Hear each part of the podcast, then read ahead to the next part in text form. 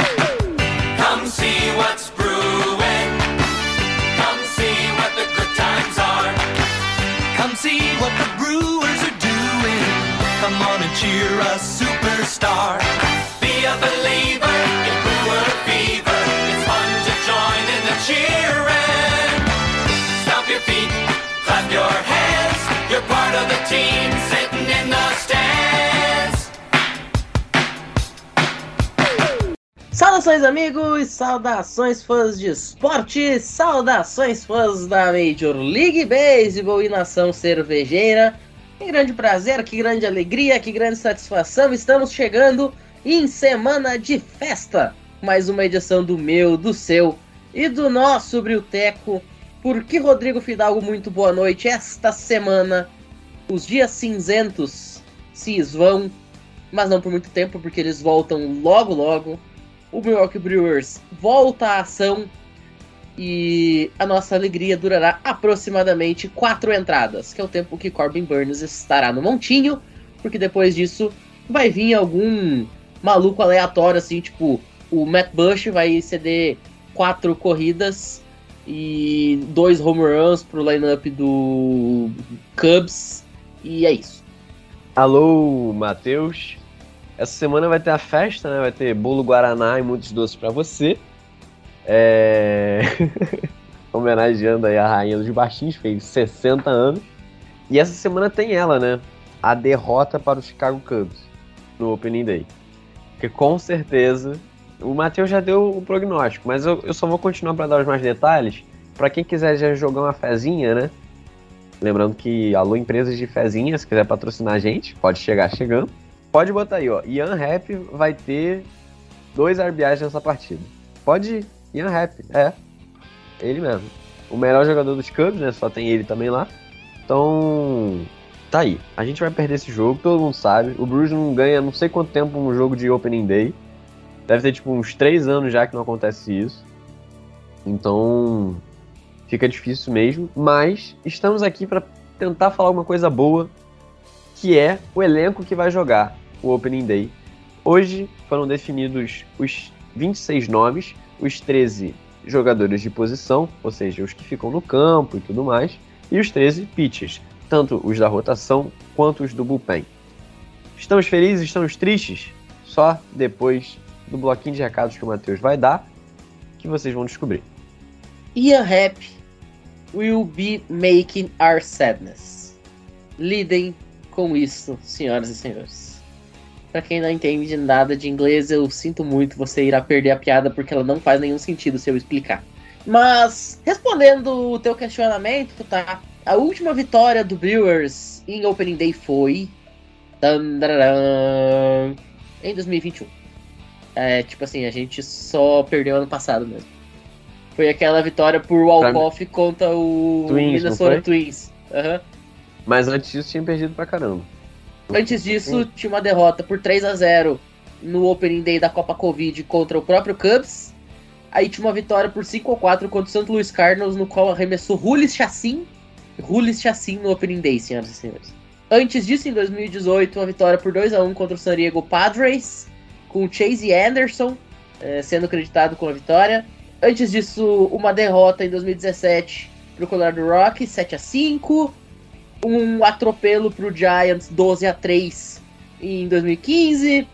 Giovanni Gallardo conseguiu back-to-back wins em 2013 e 2014 contra o Colorado Rockies e o Atlanta Braves. Portanto, nos últimos 10 opening days desta pseudo franquia, o recorde está 5 e 5. Tá aí. Na minha cabeça, esse time me faz enlouquecer tanto. E a temporada passada foi só derrota pra mim. E já fazem três anos que o Brewers não, não ganha um opening day. Vai fazer dois porque vai perder esse agora, né? Então ano que vem a gente volta aí pra reclamar. É isso. Bom, mas agora vamos pro bloquinho de recados. Roda o Brewer Fever. Na volta, a gente vai discutir sobre o elenco que está confirmado para fazer o Opening Day e dar aqui os nossos pitacos, porque, como eu sempre falo, não há nada que brasileiro goste mais do que falar da vida dos outros.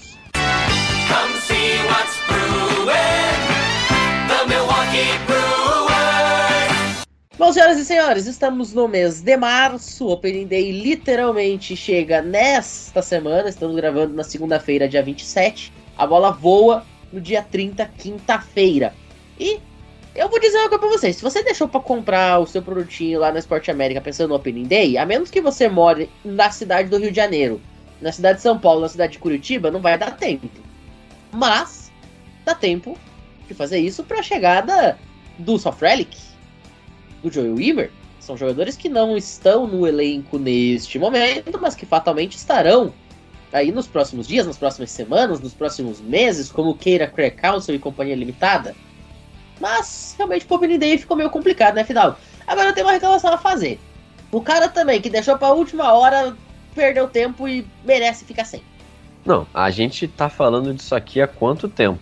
A gente pelo menos tá desde janeiro falando da Esporte América. Porque tinha promoção do Super Bowl e agora a gente continua aqui. Todo episódio a gente tá falando. Esporte América, Esporte América, Esporte América. Então, meu amigo, se você tá ouvindo e a informação não entrou no seu ouvido para você conseguir abrir o link, é fácil. A gente, eu já fiz até um tutorial nos episódios passados aí. A gente passou o tutorial juntinhos. Então entra lá no link, tem sempre no, no Twitter que eu posto, ou no grupo também, e aqui no post.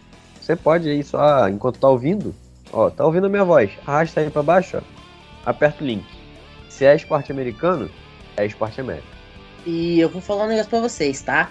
Tudo bem, o Opening Day não vai dar tempo, mas dá tempo de fazer isso com o draft da NFL, que eu sei que todo mundo, ou pelo menos 99% das pessoas que ouvem a gente também gostam de NFL.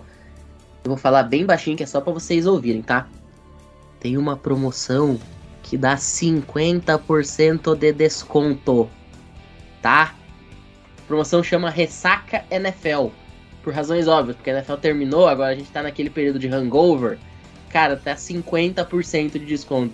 Se você não comprar alguma coisa que você quer do seu time, quando a loja oficial que vende esse produto no Brasil tá te dando 50% de desconto, meu amigo, aí realmente você tem que ficar sem?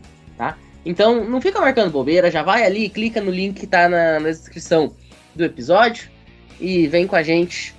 Ajude o Brilteco e se ajude também, né? Porque você tá ajudando você mesmo quando você faz uma coisa dessas. E sempre é importante poder ostentar os artigos do seu time. Fechado? Bom, dito isso, a gente volta. Agora quem vai ostentar seremos nós, porque Rodrigo Fidalgo, todas as nossas previsões se confirmaram. Então agora é o momento de a gente se autoproclamar. É já já, não sai daí. Come see what's brewing. The Milwaukee Brewers. Bom, é isso, senhoras e senhores. Vamos agora conversar sobre o que realmente interessa. Vamos falar de Milwaukee Brewers. Vamos começar com os pitchers. Vamos passar aqui a lista dos arremessadores confirmados e tem surpresa, tá, gente? Vamos lá. Rotação. Número 1, um, Corbin Burns. Inacreditável. Não sei nem o que, que tá fazendo aí. Inacreditável. Cara, o Craig Council é burro, cara. Colocou o Corbin Burns na rotação. Onde é que ele tá com a cabeça? Onde é que já se viu um negócio desses? Não, e depois ele ainda botou o Woodruff, tá? Ele, ele não foi só maluco uma vez, não. Duas vezes. Cara, como é que você chega no Opening Day e você tem Burns e Woodruff arremessando? Cara, isso é uma vergonha. Gente, é óbvio que se alguém não entendeu, isso aqui é uma grande uma zoeira, tá? Pelo amor de Deus. A gente que fez a escola Wolf Maia, essa grande imitação que a gente fez, foi um teatro, gente. Teatro. And the Oscar. Oscar, goes to. Como diz uma música muito conhecida na região sul do Brasil, Ai meu Deus. Você merece o Oscar. Mas é isso. Na terceira posição da rotação, Willy. Não, mentira, gente. Não é o Willy Peralta, que foi o starter em 2016. Graças a Deus, que tomou 12 corridas do Giants naquele jogo. Fred Peralta, o nosso dominicano favorito, junto com o Adams. Inclusive, tu viu o story do Adams e do Peralta assistindo juntos o WBC? Estavam na, na, na mesma casa, do, um do ladinho do outro, comemorando, assistindo, torcendo ali, né? Depois que a seleção dominicana foi eliminada. Pois é. Time nessa situação e ele lá, assistindo o torneio. É, lamentável, lamentável. Na quarta posição, o senhor Eric Lauer, que se começar este ano do mesmo jeito que começou o ano passado, tá tudo certo pra mim, onde eu assino. Perfeito. E pra fechar o número 5, Wade Miley. Não, ele não vai ser o número 5, gente. Calma. Torcedores, calma, não precisa se desesperar. Wade Miley só tá ali pra deixar o banco quentinho pro Aaron Ashby, tá? O Aaron Ashby é o número 5 dessa rotação e não existe a menor condição do Wade Miley ficar o ano inteiro como número 5. Ele pode ser, esse ano, o que o próprio Ashby era no ano passado. O sexto homem, para momento de descanso, então ele não jogava todas as semanas, ele não era um membro assim. Ah, a rotação do Brewers é de seis. Ele não jogava todas as semanas como abridor. Mas sempre que havia necessidade de dar um dia mais de descanso, era ele o abridor. Eu acho que o Wade Miley vai ter esse papel. Mas, que Mas mesmo começa- assim eu ainda consideraria o Hauser pra esse papel. Mas. Pode ser também, pode ser também, a gente vai chegar lá, vai falar do Hauser. Mas o fato é que hoje o Brewers ele tem tranquilamente sete jogadores que podem abrir jogo. tá? Sim. E isso é muito importante, porque eu vou contar um segredo pra vocês, uma coisa que nunca ninguém soube na história do beisebol. Pitcher se lesiona. Então, Ainda mais Isso. os nossos. ainda mais os nossos. Ano passado tinha três ao mesmo tempo uma jogada. E assim, não era o. O Ravi Guerra, o Rob Milner e o Joe Payamps, não. Era o Woodruff e o Peralta, e salvo engano, era o próprio Aaron Ashby, inclusive, que, que também estava lesionado naquele momento. Aí subiu o Ethan Small, subiu o Jason Alexander, fizeram o escambau pra conseguir ter jogador pra jogar. Uma loucura. E aí esse Ah. ano vai começar já com o Hauser, provavelmente na lista de lesionados, que a gente até agora não sabe, porque ele saiu na. Acho que foi na terceira entrada no último jogo. E aí ninguém sabe ainda qual é o relatório final, como é que vai ser, se ele vai conseguir estar nesse do Opening Day. Só que a gente sabe os 13 porque se o Hauser sair, entra na vaga o Bryce Wilson, que perdeu a vaga para o Verland. Então, ele tendo perdido, mas sendo o primeiro dali da espera, ele entra no lugar do Hauser, se for mesmo para a lista de lesionados. Então, já nesse começo de temporada, vamos ter o Hauser, o próprio Ashby lesionado e o Jason Alexander também está. Que eu acho que o Jason Alexander poderia constar nessa lista aí, tem que fosse no bullpen, no lugar de alguém aqui. Mas, como tá lesionado, então a gente tem que esperar. E o Ethan Small, pelo site da MLB, a previsão é que ele consiga jogar esse ano. Mas é melhor que ele se desenvolva ainda mais do que botar o menino cru, enfim, todas aquelas discussões que a gente já teve. Eu ainda tenho pra te dizer que eu acho que o Jason Alexander é melhor do que pelo menos uns três caras que entraram aqui no bullpen, diga-se de passagem. Sim. Mas é isso. A rotação ela se encerra neste primeiro momento com Corbin Burns, Brandon Woodruff, Fred Peralta, Eric Lauer, Wade Miley, nesta exata ordem. E puxando a sardinha pro nosso barco, vamos combinar que é o melhor 1, 2, 3 da Major League Baseball. Sim. Não dá pra gente falar que é a melhor rotação da liga, mas o 1, 2, 3 é, é perfeito. Não temos defeitos pra colocar. Que daí você para e pensa assim, outros times que têm rotações maravilhosas. Tu pega o Dodgers, o Dodgers tem a volta do Dustin May, o Dodgers tem o Clayton Kershaw, o Dodgers tem o Julio Urias. Tá, você pode até colocar numa discussão Dodgers e Brewers. Ou então tu pega, por exemplo, o New York Mets, que trouxe o Justin Verlander, já tem o Max Scherzer. É, mas, cara, você Yankees analisar também tem uma boa rotação esse ano. com o Garrett Cole, com o Nestor Cortez e com o Carlos Rodon, mas, cara, é, é tudo meio parelho. Não Sim. dá pra você caracterizar uma melhor que a outra, uma pior do que a outra. Então, no mínimo, no mínimo, é um dos top 5. Eu ainda coloco essa Não, do. top 5 é, é, é de fato. É top e, 5. e eu ainda coloco assim, pela questão da produção aliada à idade dos jogadores do Brewers, eu acho que esse é o ponto que eu coloco em primeiro. Porque tu pega o Garrett Cole, é um idoso de 75 anos de idade. O Max Scherzer parece que tá na liga desde que eu nasci. O Clayton Kershaw, provavelmente o nome dele já tá num busto em Cooperstown. E assim, literalmente e figurativamente, né? Porque ele vai ser um Hall da Fama a partir do momento que ele parar, mas também porque a idade dele é um cara que já devia estar lá nesse momento. Então, quando você alia todas as questões envolvidas, eu acho que a do Brewers ela é a mais incrível por conta disso. E ainda tem o advento de que a cada ano surgem jogadores ainda mais espetaculares do que os que já estão lá, que é o ponto mais inacreditável. Ah, ainda tem regularidade e constância também, porque esse pessoal, cara, o Burns, o Woodruff, o Peralta estão jogando em alto nível há quanto tempo? Sabe? Isso tem que ser levado em conta. Porque esses caras estão há pelo menos, sei lá, três anos aí. O Woodruff foi até mais jogando em alto nível. Entende? O pessoal não, tem, tipo, sei lá, se machuca, aí não participa de uma temporada. Aí, sei lá, o, o Kershaw às vezes entra numa sequência horrível, o pessoal começa a pegar no pé dele. É difícil você ver uma sequência ruim desses três. É difícil. E quando existe, é muito pouco tempo. Então, é um grupo jovem, regular, constante e que produz e produz muito. E que não ganha 740 mil dólares de aumento. No bullpen, para surpresa de toda a nação cervejeira, Devin Williams está no elenco. Pasmem. Você esperava uma coisa dessas, Rodrigo Fidalgo? Será que o nosso último mestre do ar merecia estar nisso? Pois é. De acordo com o André Rienzo, o homem destro que parece um canhoto.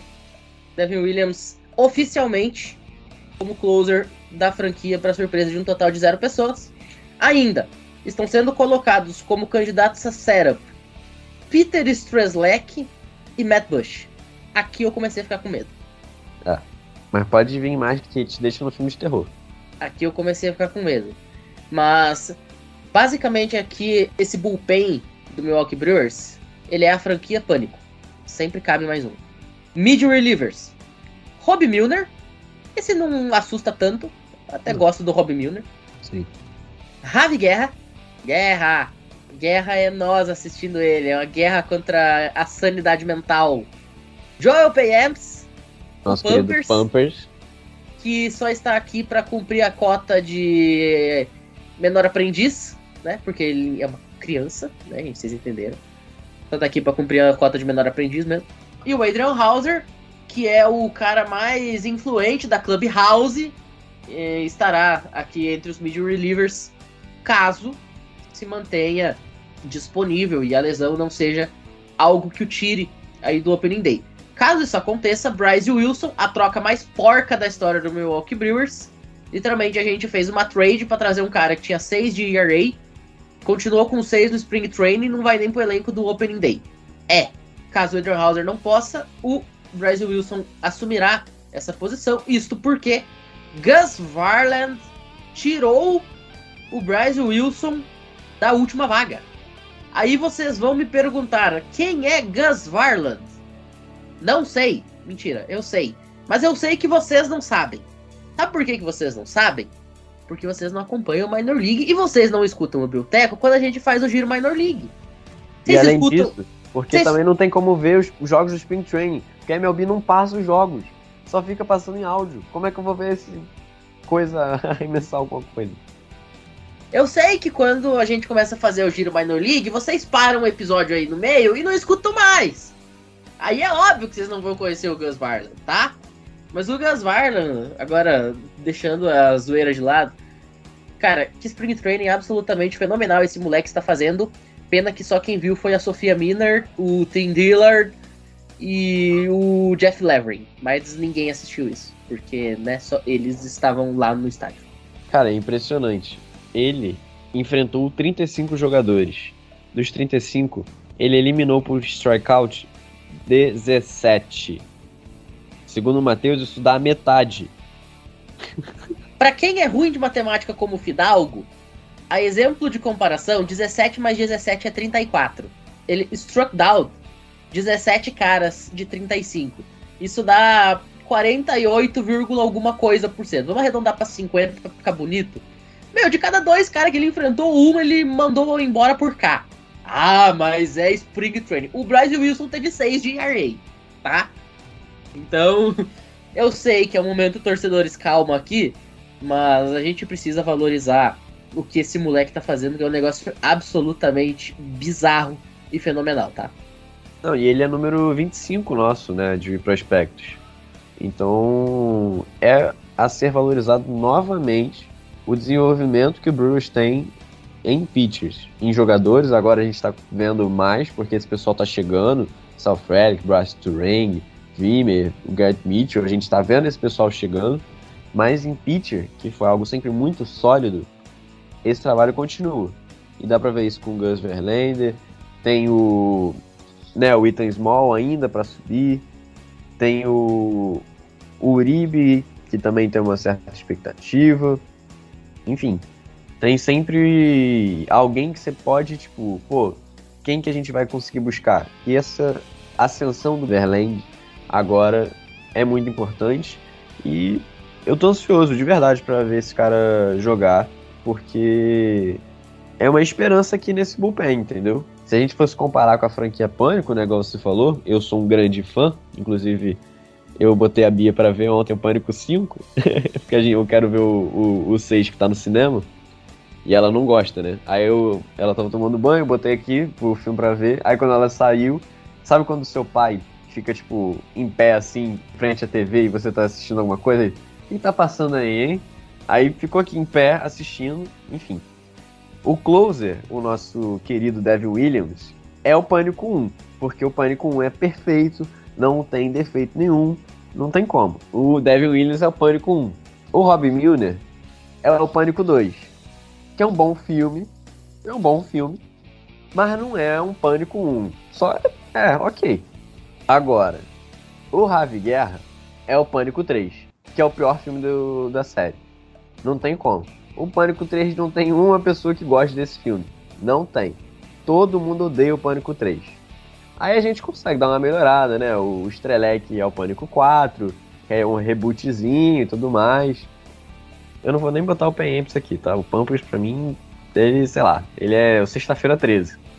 O Verland, ele é o Pânico 5, porque é uma renovação, entendeu? É a renovação que pega uma coisa ali do passado, é o bom desenvolvimento de pitches, e é uma coisa nova, sangue novo, que é exatamente o Pânico 5 que faz, né?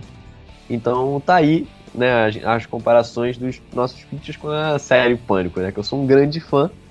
Inclusive, acessem a Esporte América, porque eu quero ter o, o meu, o meu cascalho para conseguir no cinema, porque cinema tá caro no Brasil, gente? Mas eu quero ver o Pânico 6 com a Diana Ortega e simplesmente a Sidney tá de volta, tá? Sidney Gale, pena que o Dewey, né? Não vou dar spoiler simplesmente a Vandinha em pânico. Mas depois desse momento crítico de cinema de Rodrigo Fidalgo, sensacional. Voltando a falar do Gus Varland, é, o Gus Varland ele era um jogador do Los Angeles Dodgers que por algum motivo perdido no espaço-tempo contínuo foi dispensado. Ninguém entendeu nada, nem os torcedores do Dodgers.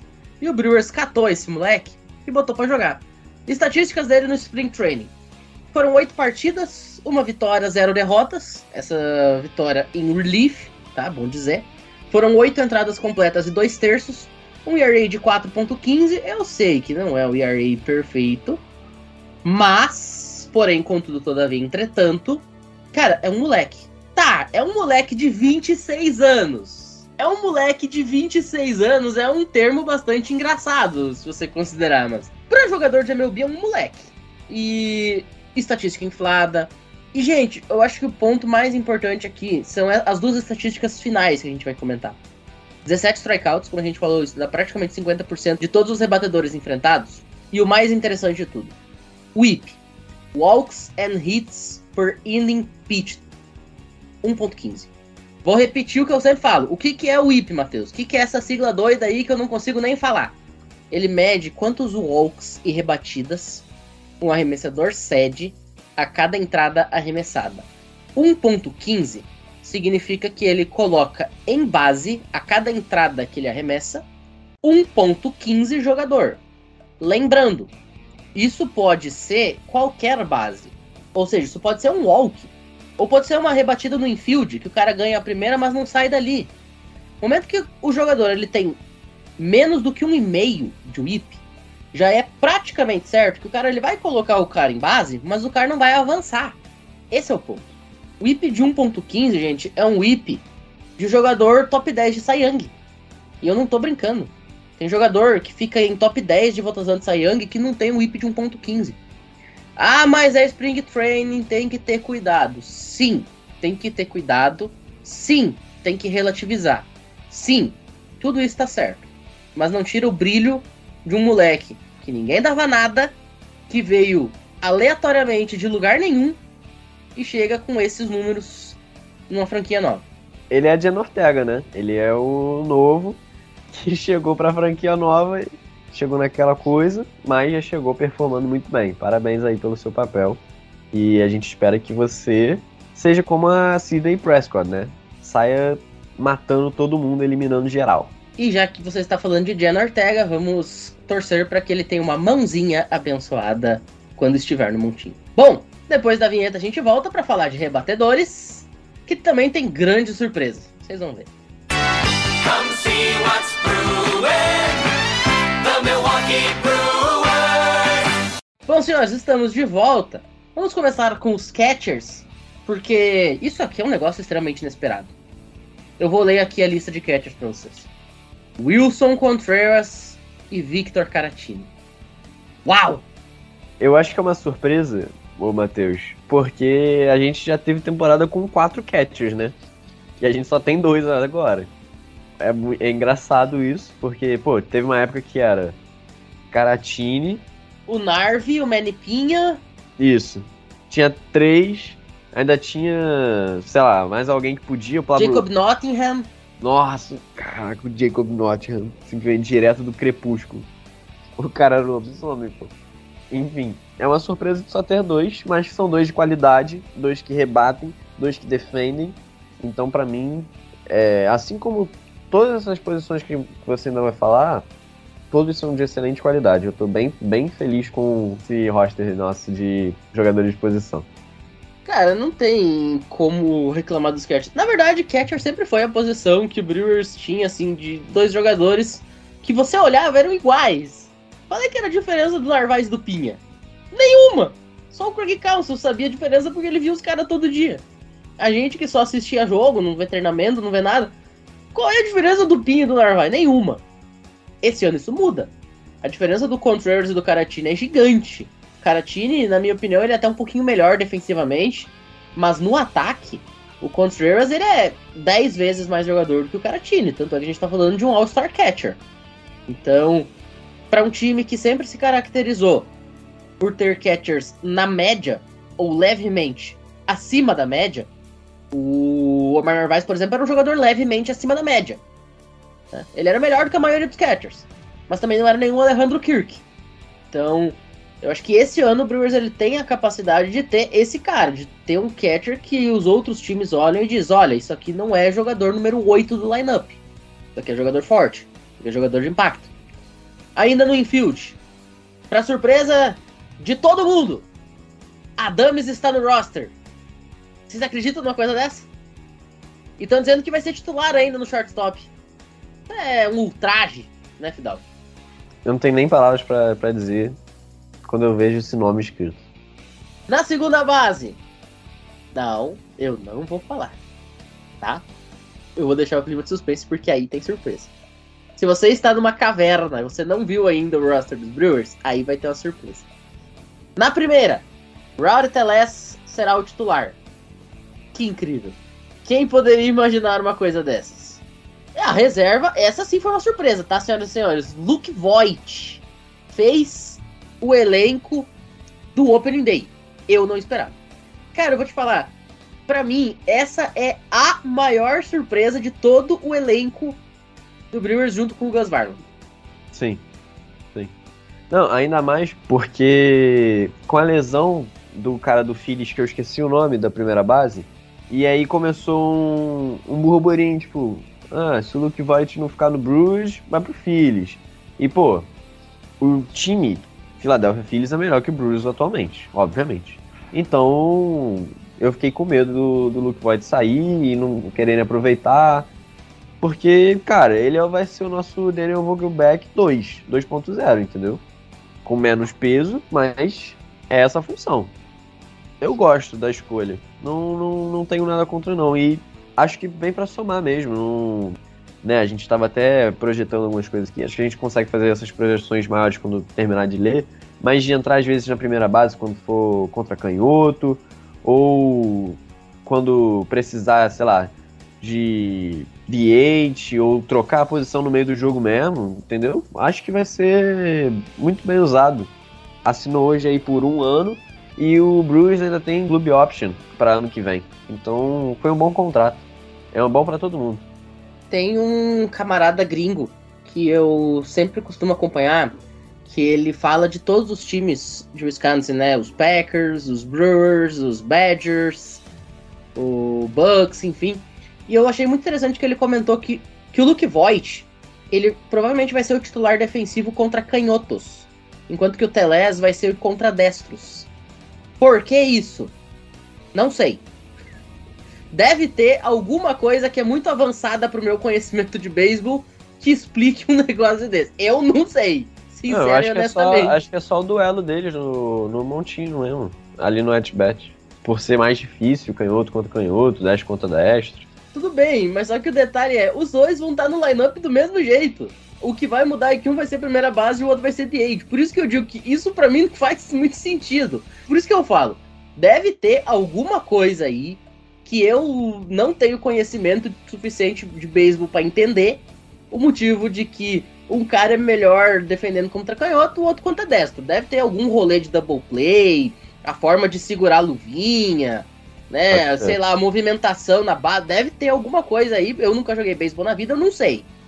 Mas é isso que tá se comentando, que talvez o Luke Voigt vai ser o titular contra canhotos e o Teles contra destros. E ambos estando no lineup. Tanto é que hoje, no jogo contra o Colorado Rockies, que basicamente jogou o time que a gente projeta como titular, o Luke Voigt estava de DH. Sim. Então, a tendência é ficar mais ou menos nessa base aí. Continuando, terceira base. Urias está no elenco. Uau! Depois do WBC é muito merecido. Muito merecido mesmo. E ainda mais a gente. No episódio passado que a gente falou do WBC, a gente falou da evolução dele defensiva.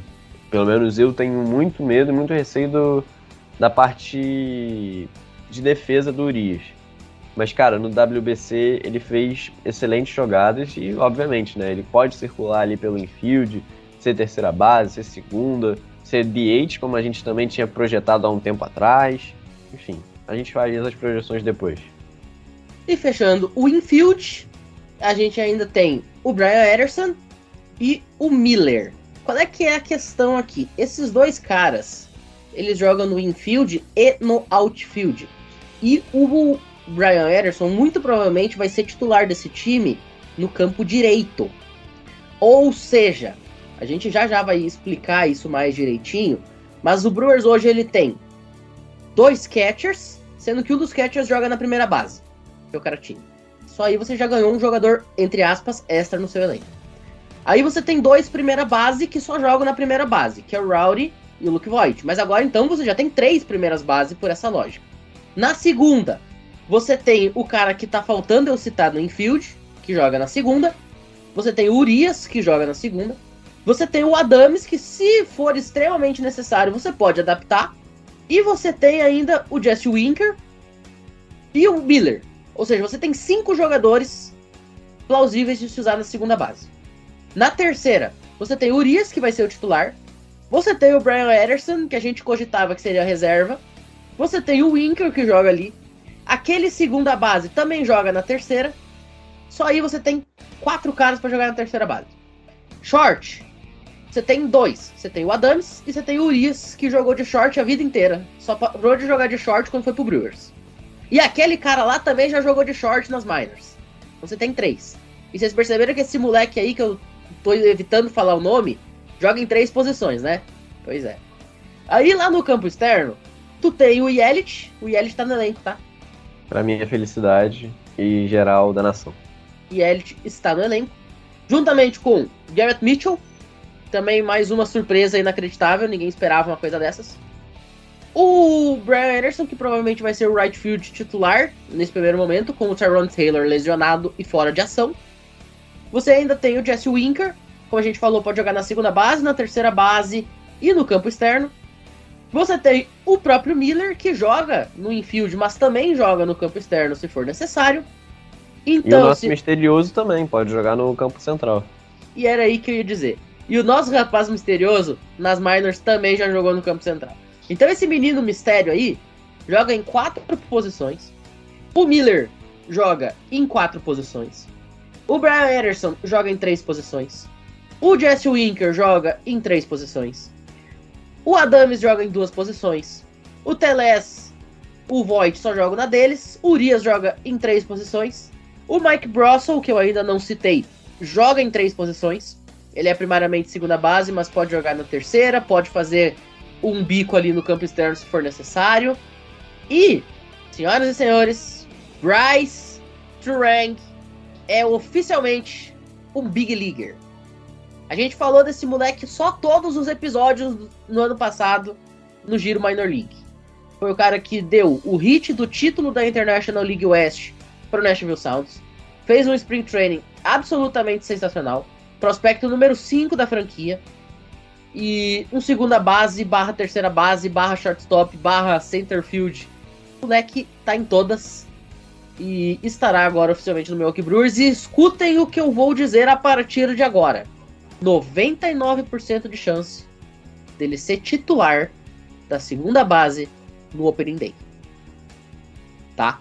O cara que, menos de seis meses atrás, nunca tinha jogado um at-bat em Major League. Esse cara ele pode ter o seu primeiro at-bat nas Majors como titular da segunda base. Ah, segunda base é facinho de jogar, né? Aham. Vai nessa. Segunda base é a segunda pior posição para você jogar no campo. A pior é short. Mas por quê? São duas posições que estão muito perto e são duas posições que tem que cobrir duas bases ao mesmo tempo. Tá? Então são duas posições que o cara ele tem que ser extremamente atlético, ele tem que ser extremamente rápido, ágil, bom no catch. Né? Ele tem que ter um pensamento muito à frente da jogada. Ele tem que saber ler o campo. Ele tem que saber qual é a melhor alternativa ali num espaço ínfimo de segundo, num instante, num milésimo. Ele tem que saber qual é a melhor decisão para ele tomar defensivamente. E ainda tem que ser bom de bastão, porque se não for bom de bastão, tu não joga na MLB. E esse moleque, que foi draftado três anos atrás, vai ser o titular da segunda base esse ano. Bryce Turang. Deixem esse nome bem guardado na memória de vocês. A gente tá falando de um cara, e eu vou fazer uma bold prediction aqui. A gente tá falando de um cara que pode, lá em setembro, tá brigando por Rook of the Year, sem grandes dificuldades. Esse cara, ele vai chegar na MLB estando para o Milwaukee Brewers da mesma forma que o Julio Rodrigues estava para o Seattle Mariners. Claro, guardadas as devidas proporções. O Julio Rodrigues já é um cara consagrado. Porque o Julio Rodrigues ele só ganhou a vaga no roster do Seattle Mariners no ano passado, no último jogo do Spring Training, tá? Ele ganhou a vaga do mesmo jeito que o Bryce Rain ganhou a vaga. Nunca tinha jogado na MLB. Fez um Spring Training maravilhoso, impecável. Ganhou a vaga na última semana. Já chegou como titular e o resto é história. Levou o Seattle Mariners aos playoffs depois de 21 anos, sendo Rook of the Year e mandando bolinha em Marte. Então, guardem esse nome. Bryce Turang pode ser o Julio Rodrigues do Milwaukee Brewers em 2023. Excelente comparação. Excelente comparação. E, cara, nada mais que merecido essa vaga pro Bryce Turang. Esse Spring Training pros nossos prospectos foi excelente. Excelente. O Turang jogou muito. O Sal Frelick jogou muito. O Joe Wimmer jogou muito. E esses dois últimos não entraram nessa lista, mas eles foram realocados para minor, para Nashville. Mas que, tipo assim, 26 atletas são só agora no, no Opening Day. Depois isso aí vai virar 40 e vai dar mais ainda versatilidade. Mas o Bryce Turang, ele foi um ponto acima da curva. Talvez por ser uma posição tão difícil e ele ter saído tão bem, isso chamou a atenção não só da gente, mas obviamente do Craig Council e de todo o front office. Hoje saiu, né? Eles publicaram um videozinho e aí foi até engraçado porque o, o, o Craig Council chamou ele. Não sei como é que eu posso traduzir isso para o português. Sabe uma tradução, Matheus? Que seja. Não, o Craig Council basicamente chamou ele, disse senta, ele sentou. O Craig Council disse assim: é, geralmente as pessoas dizem que quando você tem uma notícia ruim é melhor você falar de uma vez, né? Então lá vai. É, a gente tá tendo a opção aí de mandar você para Chicago. E vamos falar na linguagem universal do beisebol. Quando ele fala We are optioning you to Chicago. Optioning é a palavra usada, é o termo usado para falar quando você tá mandando o cara de volta para as minors. Por exemplo, Sal Frelick e Joe Wilmer foram dois jogadores optioned to minor league. Então, quando o, o Craig Council fala We are optioning you, certamente na cabeça do Breast Rank passou. Tô indo para Nashville de volta. E aí o Craig Council continua. To Chicago. Cara, no momento que o Craig Council falou to Chicago, o Breast Rank ele tava tipo assim: hã? Vocês estão me trocando pro Cubs? Tô indo pro White Sox. Tô sendo mandado para Chicago. Tipo, cara, ele não entendeu nada.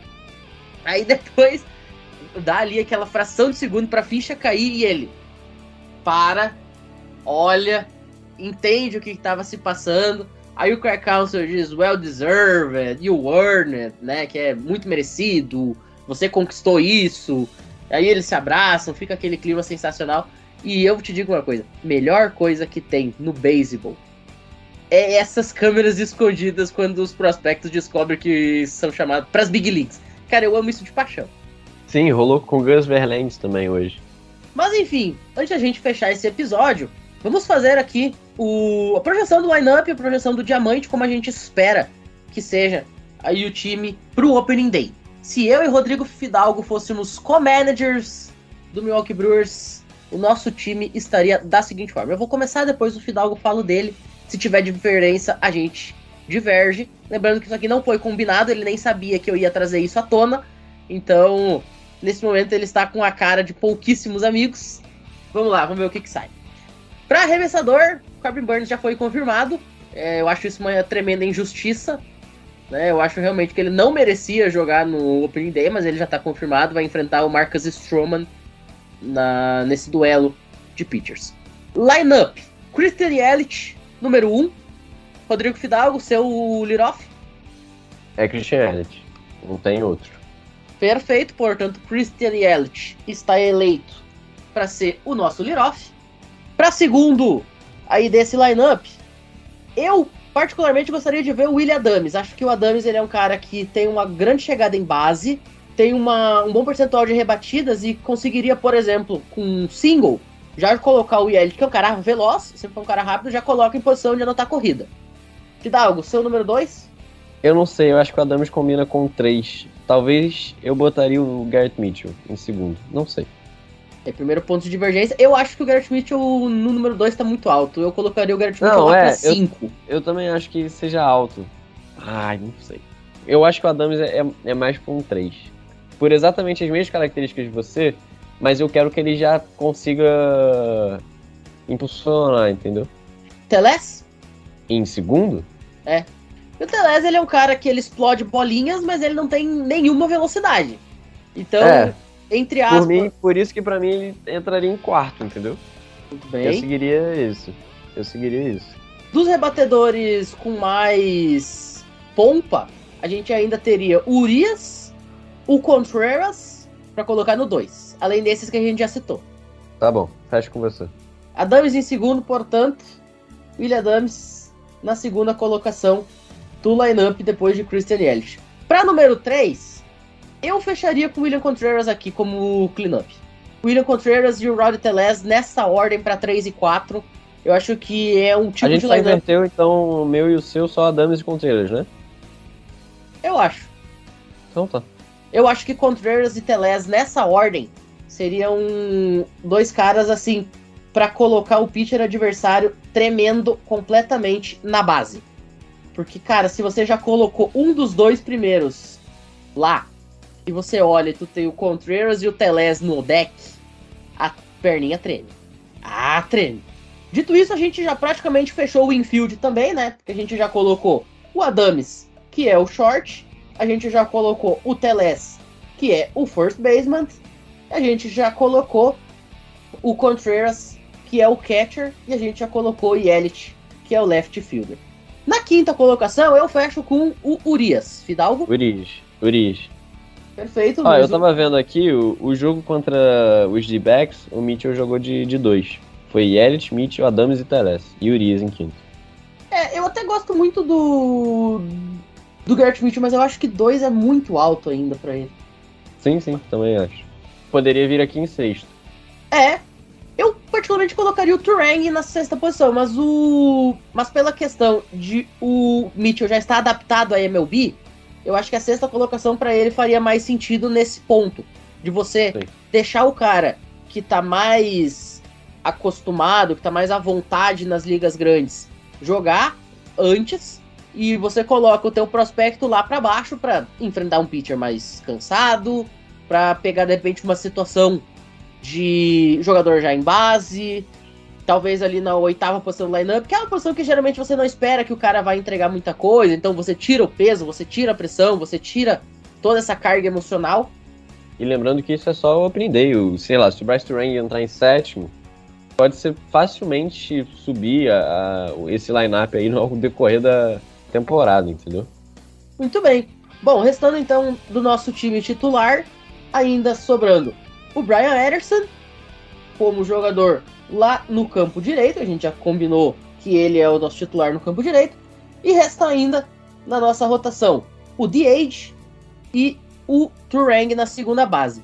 Vamos colocar aqui como DH quem, Rodrigo Fidalgo? Caratini? Winker? Ou eles ou o Voight, né? Eu, particularmente, para Opening Day, eu começaria com o Caratini. Por ser um jogo no Wrigley Field, que é um estádio que ele conhece muito bem e sempre aplica para cima do Cubs. Ele tem um índice de aproveitamento muito alto no Wrigley Field. É um cara que já tá acostumado com a franquia.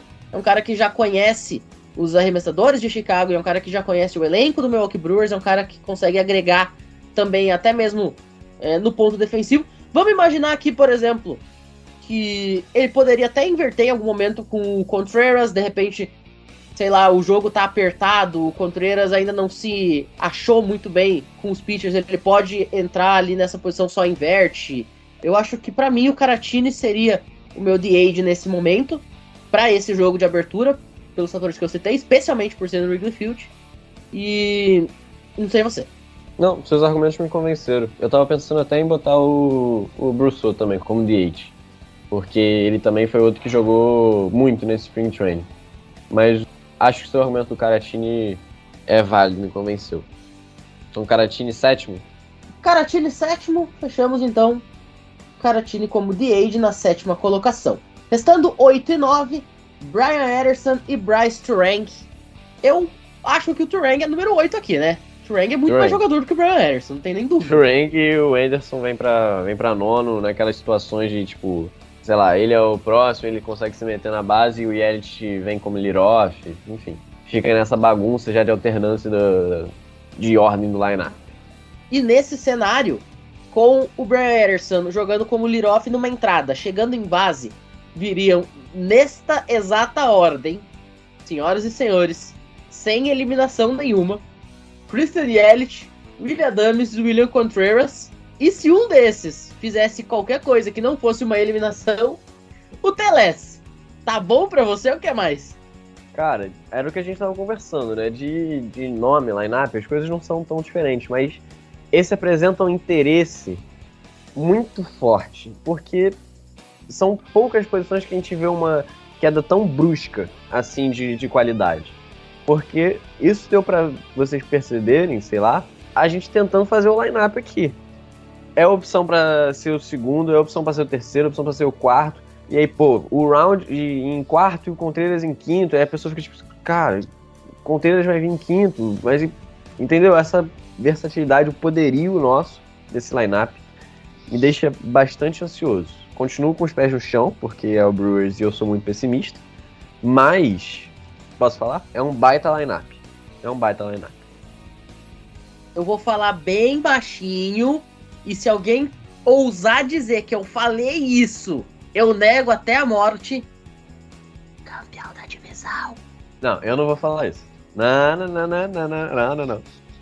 Mas é eu é sou isso. só igual o maluco que comentou hoje no perfil do Brewers. Só ganha dos Pirates aí na divisão. Pelo menos isso, entendeu? Fica na frente dos caras. Mas é isso, senhoras e senhores. No momento em que Thiago Vieira está fazendo aquele que provavelmente é seu último jogo com a camisa do Brewers, porque ele já foi designado para as minors, né? Já teve o seu retorno para Nashville ou para Biloxi. Ainda não foi 100% definido isso, mas dificilmente ele vai parar em Biloxi. É quase certo que ele vai a Nashville. Nesse momento ele está arremessando, que provavelmente é a sua última entrada nesse Spring Training. Vamos ver aí o que, que o nosso brasileirinho consegue fazer nas minors, sempre torcendo para que ele tenha um grande desempenho. E nesse bullpen duvidoso que o Milwaukee Brewers tem, tem total capacidade de subir. Até porque, gente, detalhe que é muito importante a gente comentar. Thiago Vieira, em toda a sua carreira, ele foi ou setup ou closer. Hoje, os setups que a gente tem, eu vou repetir, é Peter Strzelecki e Matt Bush. Thiago Vieira, em qualidade, não deve para nenhum desses. Ele só precisa mostrar o, o, valor dele. Mas em qualidade, ele não deve para esses caras. Então dá para sonhar sim, não tá proibido sonhar. E mais importante, não tá proibido torcer. Mas, Fidalgo, dito Sonhar, isso. Nunca desiste. O quê? Ter fé. Pois fácil não é, nem vai ser. O quê? Não tenho mais nada para dizer depois do momento. Fidalgo, muito obrigado pela participação. Até a próxima. E semana que vem a gente volta para falar de como o Cubs varreu o Brewers. É isso, rapaziada. Valeu, Matheus. Valeu todo mundo que teve a paciência de escutar a gente até aqui. A gente fica zoando aí do, do, do Cubs bater na gente, mas, pô, é muito bom ter a temporada oficialmente de volta. Porque chega uma hora que, que Spring Training cansa, é jogo que não passa, você começa a ficar irritado com coisa que você nem tinha que estar se importando. Então é muito bom ter a temporada de volta. Já o nosso próximo episódio já é falando da temporada. Então. A gente já completou um ano, não já? Completamos um aninho de, de boteco, Matheus? Sim, então... o episódio da semana passada já começou a segunda temporada. Isso. Então, aí o nosso primeiro aninho completado. Muito feliz porque, mesmo esse time matando a gente, tirando a nossa sanidade mental, vir aqui e falar sobre essa maluquice que a gente aprendeu a amar e a torcer, chamada Milwaukee Brewers. Faz a gente vir aqui tá esse momento de, sei lá, felicidade não existe vendo os jogos desse time. É isso, senhoras e senhores. A gente volta na semana que vem já falando de temporada. Muito provavelmente com um convidado, torcedor do Cubs, pra gente debater o que aconteceu nesse Opening Day é, vamos torcer para que a gente vá para 6 e 5 e não para 5 e 6. Mas o fato é que é sempre muito gostoso a gente ter a temporada e pelos próximos meses a irritação nossa de cada dia, usando a frase da foto de Rodrigo Fidalgo no Instagram nessa semana. Nosso amor e irritação de cada dia. A gente ter aí o Milwaukee Brewers de volta jogando um dia sim e o outro também. Informação. Eu farei o pós-jogo de Brewers e Cubs no The Playoffs. Então fiquem atentos aí, porque o pai está escrevendo para lá.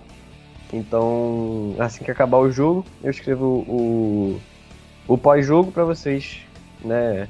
Ou vibrarem ainda mais com, com a vitória, ou se decaírem em lágrimas, que provavelmente vai ser assim que eu vou estar escrevendo esse texto. Abraço. É isso. Bom, Dito isso, a gente se despede. Muito obrigado a todo mundo que ouviu a gente até aqui. Um excelente manhã, tarde e noite. Quando você estiver ouvindo. E até a próxima. Valeu!